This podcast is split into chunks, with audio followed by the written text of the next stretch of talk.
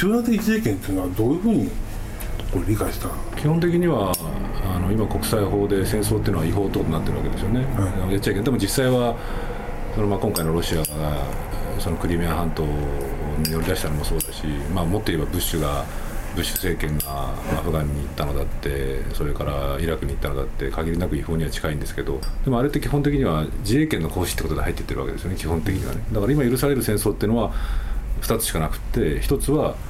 その集団的自衛権の、あまあ、個別的自衛権ですよね、日本が攻められたから、それに対して防衛するんだっていうその自衛権、個別的自衛権と、集団的自衛権っていうのはもう一つ、だから自分たちの同盟国がどこかで攻撃されたりとかっていうことに対して戦争をするっていうことですけれども。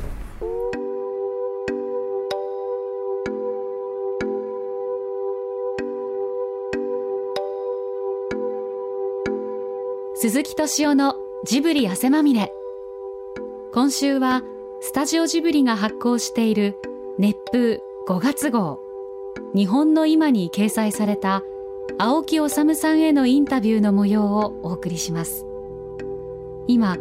日本の何が問題でどうしたらいいのか。ジャーナリストの青木さんに聞いています。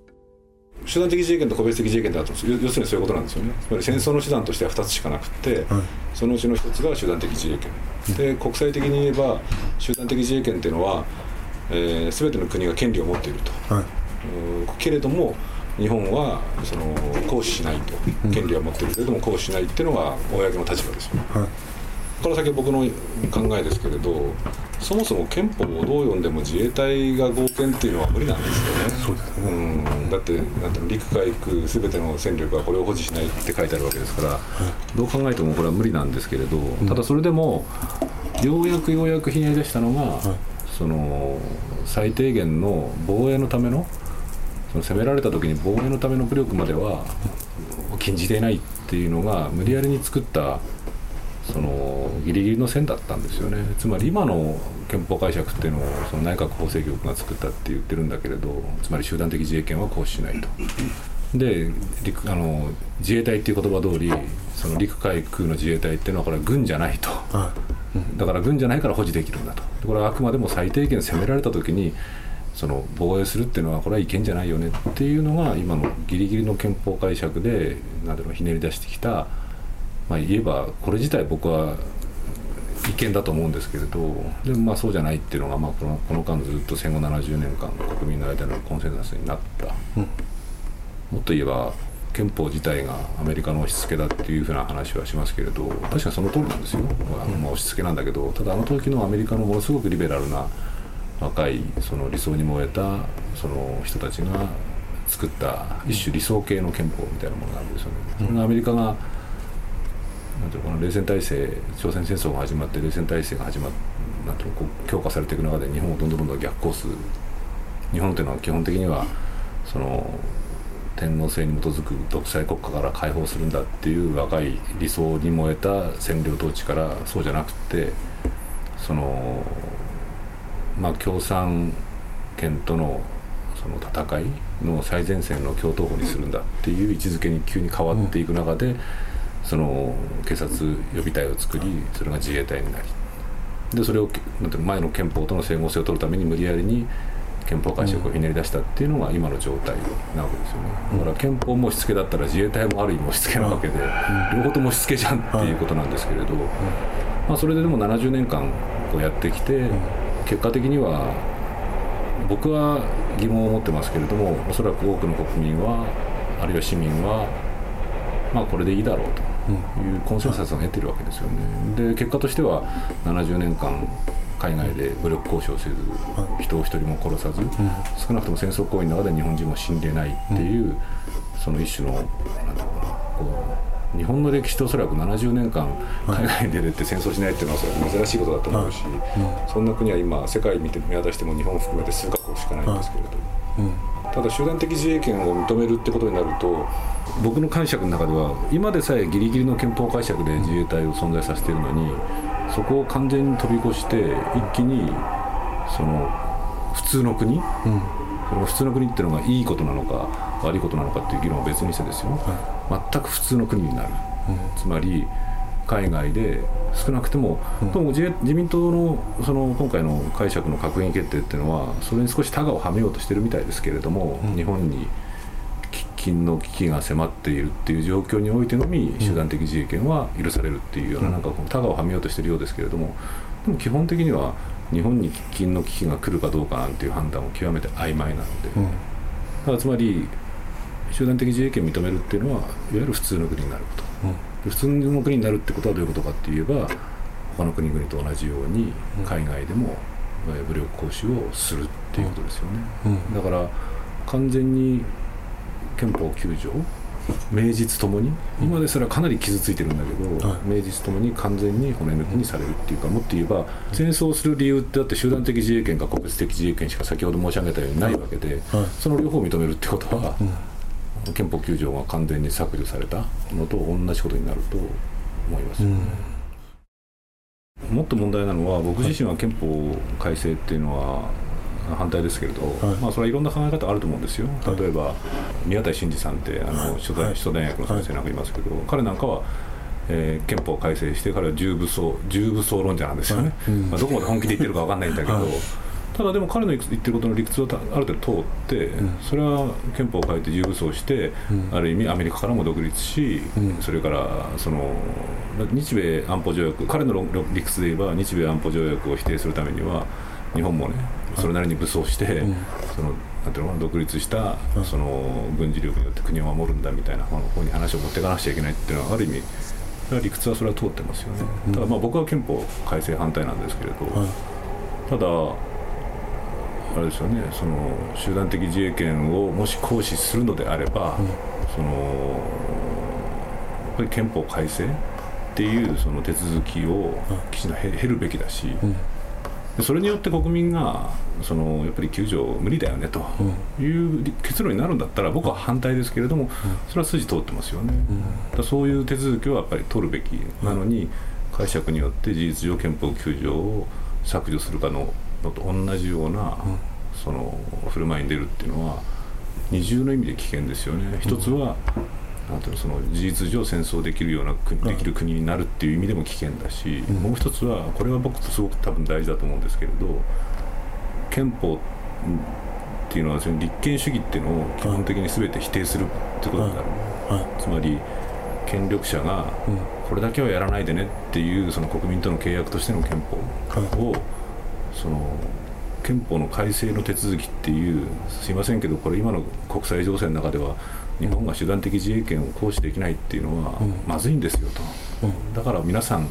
僕らの手足縛ってる憲法を変えましょうよっていうことをするんだったらまだしも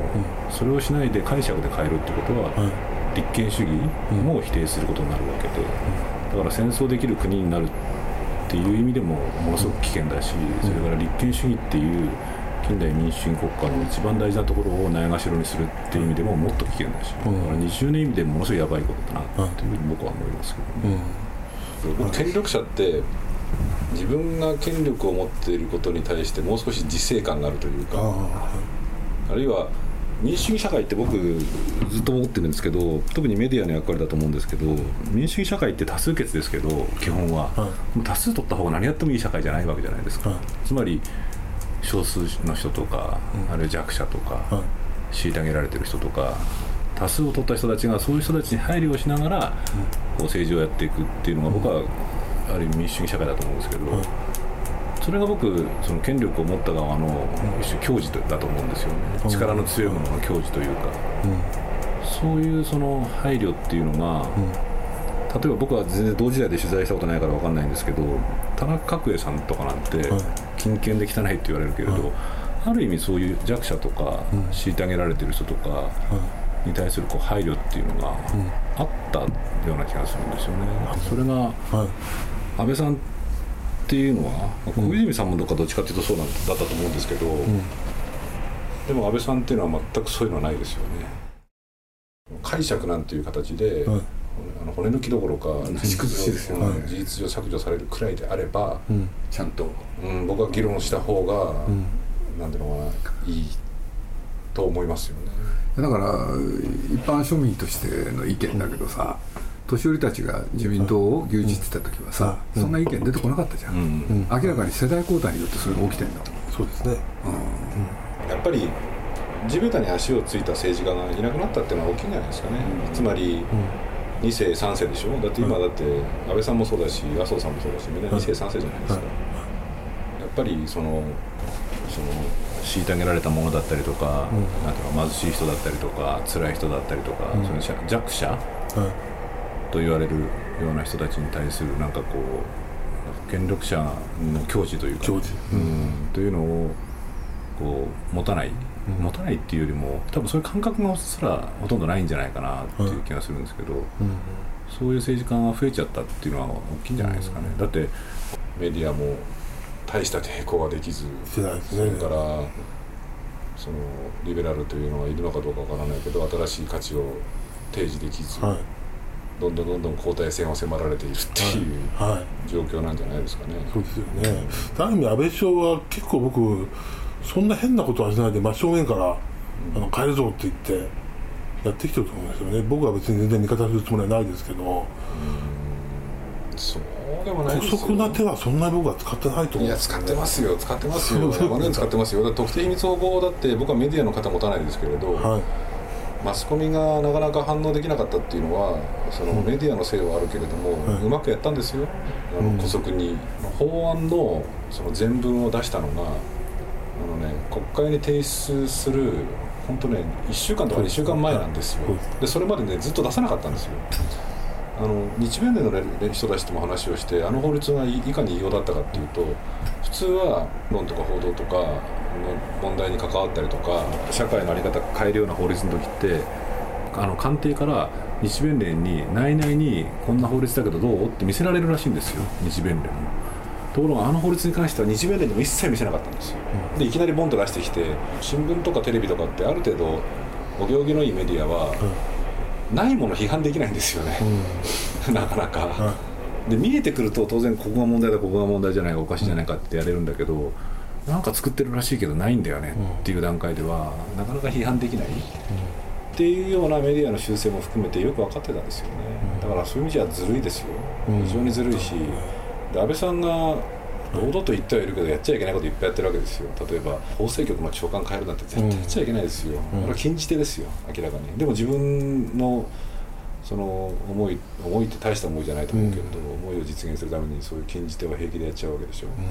今回僕だったら最高裁の長官が今度人事で変わったんですよね。で最高裁の長官もあれ一応内閣が任命するとなってるんですよ、はい、俺あれ、結果的にはその手出さなかったんですよ、あれももしかしたら俺安倍が安倍さんが手をつけるんじゃないかなと思ってものすごいドキドキして見てたんですけど、うんはい、で手つけなかったんですよ。ね、うん、どっかは新聞書いてましたけどなんで安倍があれに手をつけなかったのかと。最高裁に自分の息のかかったやつを送り込まなかったのかっていうふうに、はい、どっかの社の記者が官邸の幹部に聞いたら、はい最高裁って別に長官だけで全て決められなくて合議だから一人変えてもしょうがないん。だよねって言ったっていうのがどっかに出てて、本当こいつら何考えてんだと思うんですよね、うん、つまり三権分立とか立憲主義とか、うん、それから戦後70年かけて培ってきた、うん、なんていうのかな。いい意味でのこう慣例みたいなものを平気でぶち壊してるわけですから、僕は安倍さんが堂々とやってるなんて全く思わないですよ、例えばあの群馬で起きたあのアクリフーズの事件だったりとか、それから加藤って言ったの秋葉原で人を殺したやつとか、でああいう類の事件つまり将来への希望のなさとか社会の不満鬱憤みたいなものを、こう破滅型犯罪でこう晴らすっていうか晴らしてないんだけれどもそういう形で犯罪が起きるみたいなのが増え増えてるっていうかね出てるじゃないですか。で実はそのこれいろんなところで僕言うし僕は必ず強調するんですけど実は日本の治安って全然悪くなってないんですよ、うん、あのよく日本の治安が悪くなってる悪くなってるって言うんですけど戦後一番治安が悪かったのって戦戦後すぐなんですよ。当たり前ですけど。で60年代くらいをピークにずっと殺人事件の件数って減り続けて、ね、今年間1000件くらいなんですよ、はい、でそのうち半分くらいは親族殺人存続殺人なんですよ、うん、つまり親殺しとか子殺しとか親戚殺したりとか、うん、でだから全然その治安が悪くなってるわけじゃないんですよ、うん、で僕逆にすごい不思議でこんだけ格差が広がって経済景気が悪いって言われてるのに、うん、なんで増えないんだろう。むしろ僕は増えてもおかしくないと思うんでこれから増える時には来るんじゃないかなと思うんですよね、うん、でなんで増えてないのかっていうことをある人に聞いたら自殺してるんだよっていう。ああそうですね。3万人死んでるでしょ、はい、他人を殺すか自分を殺すかって結構紙一重なところがあって、うんやっぱり3万人の人が自殺してるっていうのはかなり異常なことで異常,、ね、異常なことで、うん、つまり将来の希望のなさだったりとか辛いこととか大変なこととか貧しさとかみたいなものっていうのを自分殺しでこう解決してる。解決じゃないんだけれどもに向かっている。でも今実はそういう状況であってでもそれが一歩転じれば、うん、あの秋葉原の事件、うん、あるいはこの間のアクリフーズみたいな事件っていうのはこうわーっと増える増えてもおかしくないんじゃないかなっていう状況じゃないかなと思うんですよね。それってだからやっぱり少子高齢化だったりとかなんていうのその財政が破綻するんじゃないかだったりとか低成長の時代にどういう新しいその社会を提示できてないことの不安っていうのがやっぱり僕なんかみたいなおっさんはともかくとしても、若い人にすごく広がってるんじゃないかなと思うんですよね。とりあえず今はまあなんとか食えてるし、何でも手に入るし幸せなような気はするけれど将来どうなるのかわからないよねみたいな不安ってすごく広がってるんだと思うんですよね。いやあの僕ある本読んでねさ今アジアはどうなってるか、うん、そうするといわゆる東南アジア、うん、あのもう特に始まってるんですね、うん、少子高齢化。ああそうですね。韓国なんかもすごいですよね。これで今のタイだとか、ベトナムとか要するに子供はね2人生まれてないんですよ、で一方で食の環境が良くなったからみんなどんどん長寿化してる、うん、そうどうもねこの日本に遅れること、うん、10年ぐらいで、はい、みんな達成しそうで。中国なんかすごいですからね。やっぱり成長ってね成長しなきゃいけないそうそうそうそういうことですよね、ここですよね、はい、そうです。僕全くそうですよね。はい。要するにこれまでが成長してきたからそれでそれがストップした、うん、低成長になってきてそれでみんなおかしくなってるけれどこれが普通だってことが分かればみんなどうなるんですかね？そうなんですよね。つまりその少子高齢化ってそんなに悪いことなのかどうなのか。それから成長しないってことはそんなに悪いことなのかどうなのか、はい、そうです。つまりねその今の状況というかねその成長しない時代っていうのにその合わせた社会のシステム、はい、えー、あるいは暮らしのシステムみたいなものって僕は作るべきだと思うし提示しなくちゃいけないんだろうなとは思いますよね、うんはい、うん、持てる者たちだけはしっかりその、うん、なんていうか持とうっていうのがおそらく小泉政権以降のその経済政策ですよね、うん、つまりなんていうのかなこう企業だったりとか、いわゆるお金持ち。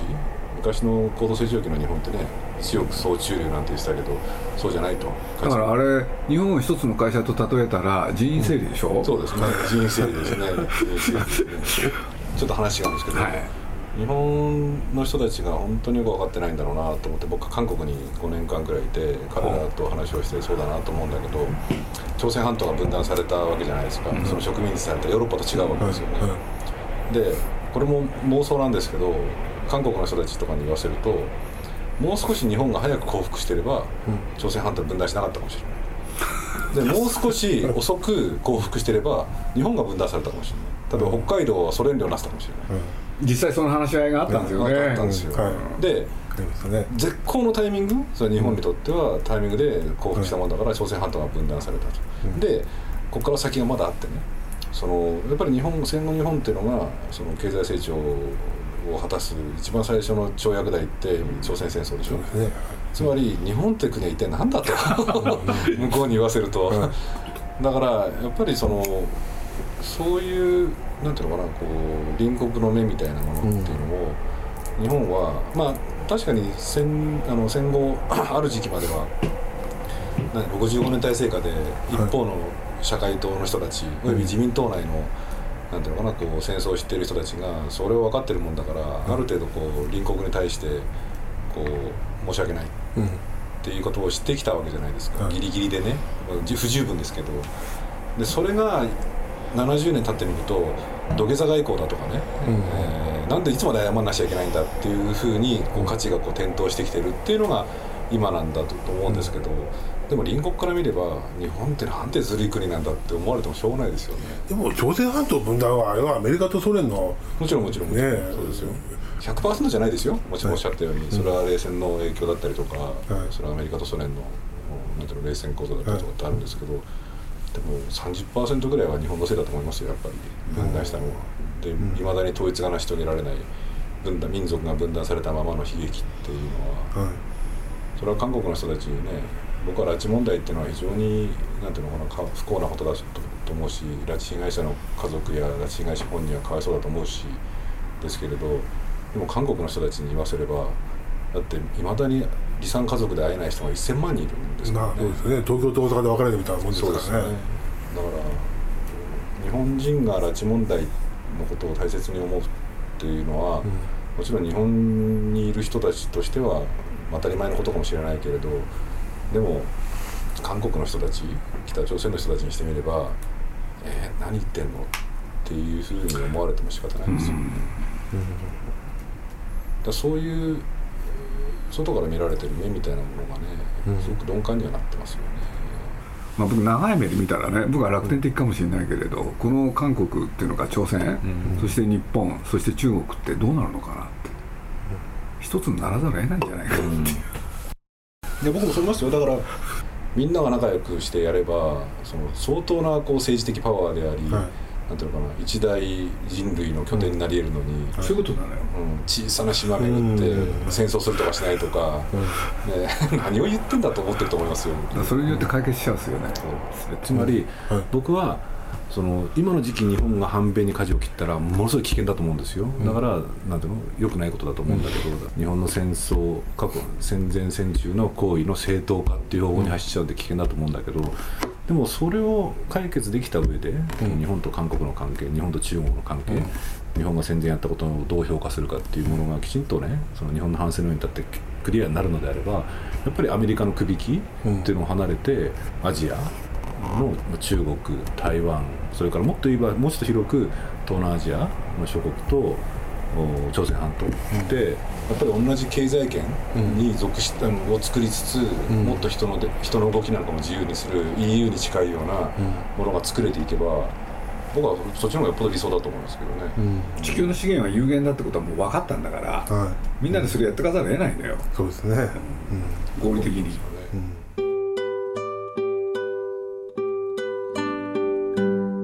ジャーナリストの青木治さんのお話いかがだったでしょうか？今日本人として何を考え何をしなければならないのか皆さんもそれぞれ考えてみてください。来週はマルコビッチの穴怪獣たちのいるところなどを手掛け最新作「ハー世界で一つの彼女」の監督スパイク・ジョーンズをお迎えしてお送りします。お楽しみに。外交官の人たちと話をするとみんな口を揃えていうのは2つあるんですよね、はい。で一つは戦後の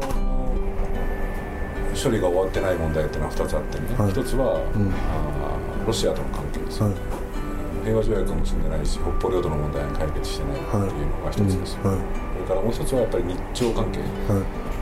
そのいまだに戦後70年経ってもその処理が一切終わってない、はい。日朝関係の問題をその、まあ、最終的には日朝国交正常化みたいなことなんでしょうけれど、はい。ただまあロシアとの関係はともかくとしても、うん。日朝の関係っていうのは日本だけが突出して何かできるっていうような状況では今ないんですよね、はい。だから、まあ、なかなかうまくいかないっていうのもあるんでしょうけれど、うん。でも僕はやっぱりさっきも先ほど来申し上げてる日本と韓国との関係はい。それから日本と中国との関係、うんこれは僕日本ができると思うんですよね、うん。でそれを70年経ってもこんな状況っていうのは、はい。それは向田さんも先ほどちょっとあのわざとだと思うんですけどおっしゃった通りそれは中国や日本にあの韓国の側にも問題はあると思うんですよ、はい。あるんだけれど、うん。でもやっぱりその手をつけたのはこっち側なわけですから、はそれに関しては日本側が意地を張ってでもうん。なんていうのう関係を正常化しもっと元に戻さなくちゃいけないというかもっと正常化させなくちゃいけない。うん。その責任はやっぱりこっちの方が大きいと思うんですよ。ねうん。だからさっき言った韓国との関係はいなんていうのはまさになんていうのこちらの態度次第でいくらでもできるわけですからうんやるべきだと思いますよね。うん。その韓関係を改善する。っていうのは僕はすべきだと思いますよ。